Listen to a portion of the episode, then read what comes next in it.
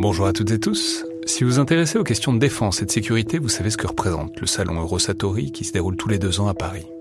C'est cette année la 28e édition qui se tient du 17 au 21 juin prochain à Paris-Nord-Villepinte et Eurosatori, qui sponsorise cet épisode, sera comme à chaque fois le grand rendez-vous mondial de la défense et de la sécurité. Je veux juste dire, c'est un événement que je trouve très étonnant, assez fascinant.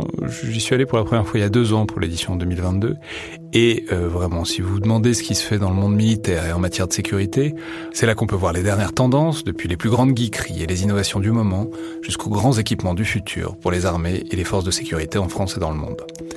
Bref, si vous intéressez de près à ce monde-là, c'est le moment de vous inscrire pour ce qui sera la plus grande édition de l'histoire du salon, avec plus de 1900 exposants et 60 000 visiteurs, vous pouvez le faire en allant sur eurosatori.com.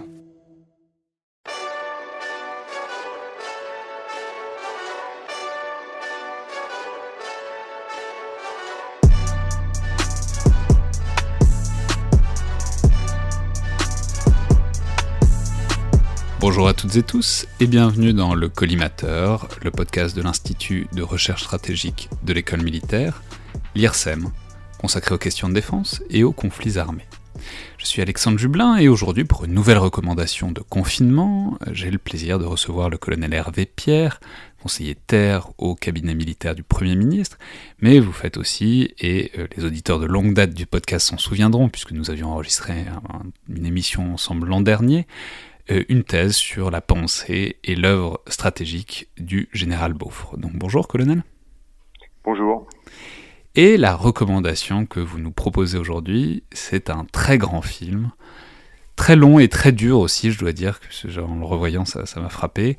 Euh, disponible actuellement sur Amazon Prime notamment, qui est euh, Voyage au bout de l'enfer de Deer Hunter, le, chasseur de cerfs en anglais, ce qui est un titre un peu plus cryptique mais euh, nettement plus profond aussi, je trouve.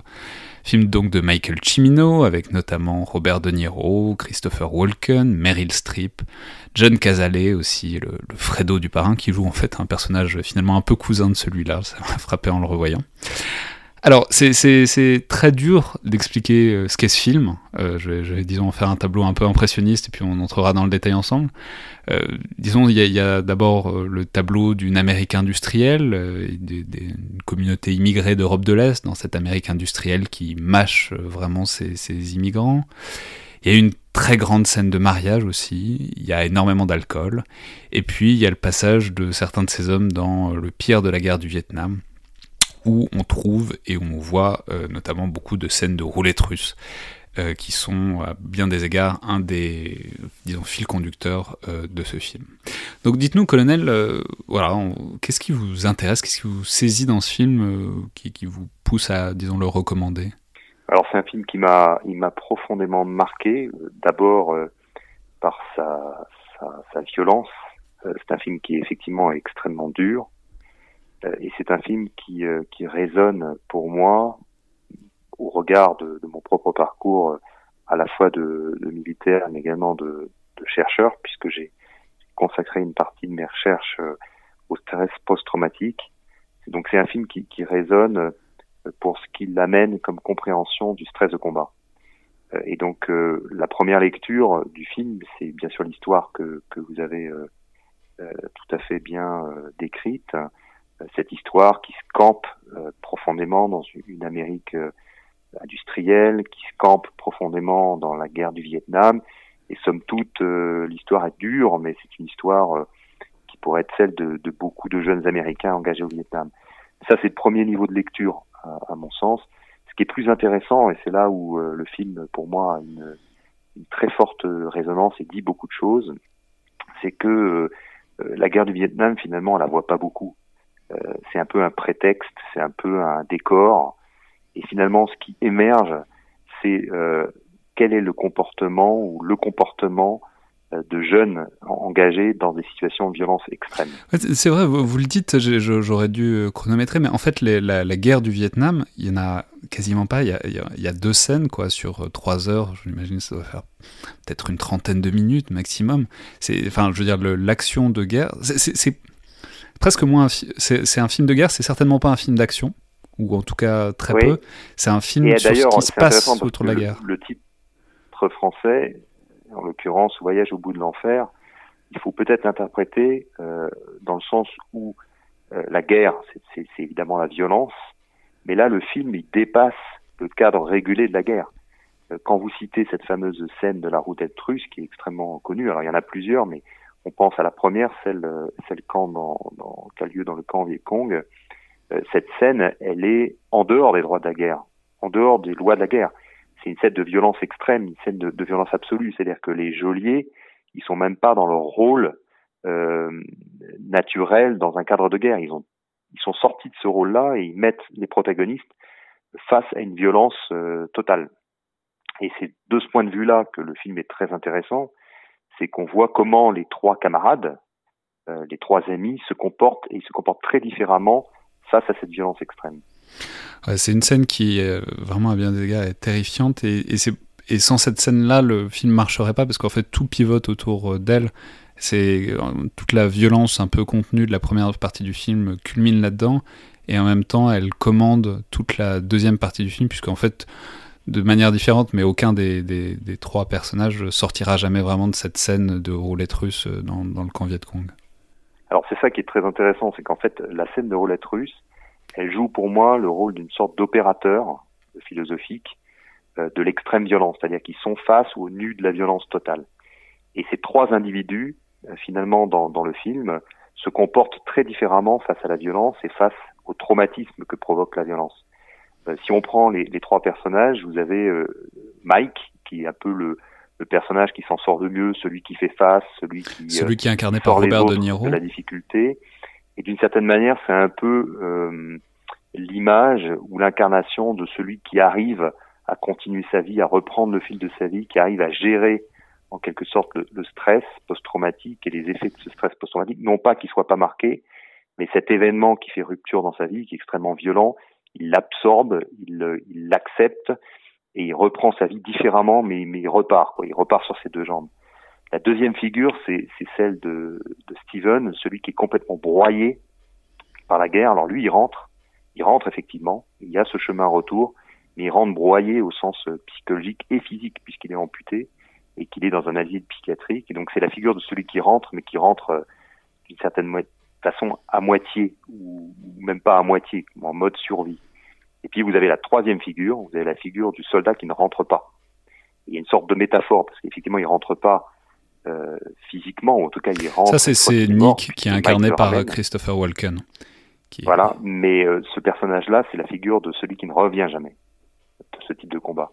Et donc, moi, je, je, trouve très intéressant de voir au travers de, de ces trois personnages, d'une certaine manière, les trois, trois archétypes ou trois types euh, de comportements face à la violence absolue de la guerre, mais même dépassant le cadre de la guerre, et face à, cette rupture majeure dans leur histoire personnelle. Et donc je fais le lien, et c'est ce que j'explique au début avec un, travail que j'ai conduit euh, à Nanterre en philosophie sur ce qu'on appelle la double ipséité, c'est-à-dire la rupture d'identité de l'individu face à cette violence extrême. Et cette rupture d'identité, elle se produit à la fois au niveau personnel, c'est-à-dire l'individu devient étranger à lui-même, il ne se reconnaît pas lui-même, et il devient étranger au groupe euh, étranger à son environnement social. Et cette, cette double ipséité qu'on observe euh, dans le film et qui est vécue complètement différemment par chacun des trois personnages, mais évidemment dans les trois cas, ils sont complètement transformés, bouleversés, chamboulés par ce qui s'est produit, mais dans les trois cas, ils l'expriment, ils le vivent différemment. Ouais, c'est vrai. Et puis, si on, en fait, s'il fallait résumer d'une phrase euh, ce film, c'est l'impossibilité à rentrer. Euh, il, il y en a aucun des trois qui rentre. Il y en a un qui rentre euh, physiquement dans, dans, dans son, son, sa ville, son village, qui, mais qui qui arrive pas à rentrer et qui, qui repart finalement puisqu'il va chercher son camarade. Il y en a un qui est tellement broyé qu'il veut pas, il veut même pas revoir sa femme et son enfant. Et enfin, il y en a un troisième qui non seulement euh, rentre pas, reste au Vietnam, mais qui arrive même pas à rentrer en lui-même, puisqu'il est, il est complètement, enfin, il est, il est, c'est un cas, ce qui est décrit, c'est un cas psychiatrique euh, extrêmement lourd, quoi.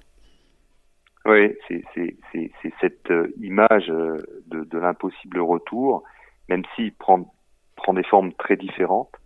Et probablement que l'un des trois s'en sort mieux que les autres, et on le voit à la fin, notamment lorsque lui qui était le, fameux chasseur euh, et qui ne ratait jamais une cible et qui tuait sa cible à la chasse du premier coup, finit par par baisser son arme et ne pas tirer. Et donc il y a il y a l'image aussi, même chez celui qui, qui rentre, plus que les autres, l'image d'une transformation très profonde de, de sa personnalité. Alors, je parle même pas des deux autres, puisqu'il y en a un qui est broyé, comme je l'ai déjà dit, et puis euh, un autre qui en fait ne rentre pas du tout et qui ne rentre que les, les pieds devant.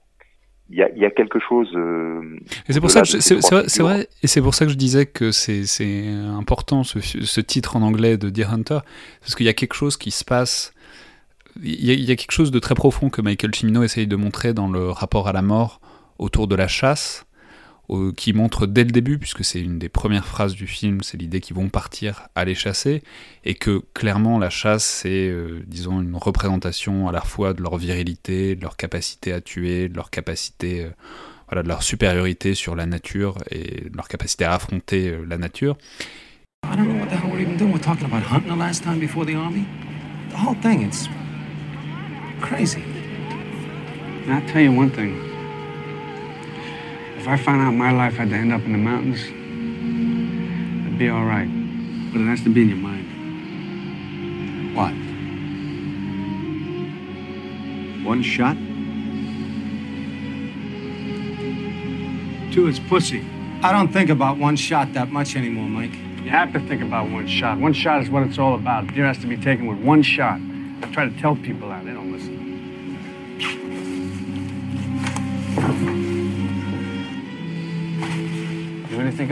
Euh, et, on voit ce, cheminement et le fait qu'il y ait cette scène en parallèle à la fin montre, euh, ouais, montre disons, les, les, contradictions internes que, que, la guerre révèle. Quoi. Alors il y a, y, a, y a, un effet de bouclage qui effectivement est, est remarquable dans le film euh, entre la scène de départ et la scène de fin avec cette image du, chasseur. Et moi je l'interprète aussi comme la possibilité quand même de rentrer transformé, ce qui est le cas de, ce fameux personnage euh, Mike euh, incarné par, par De Niro.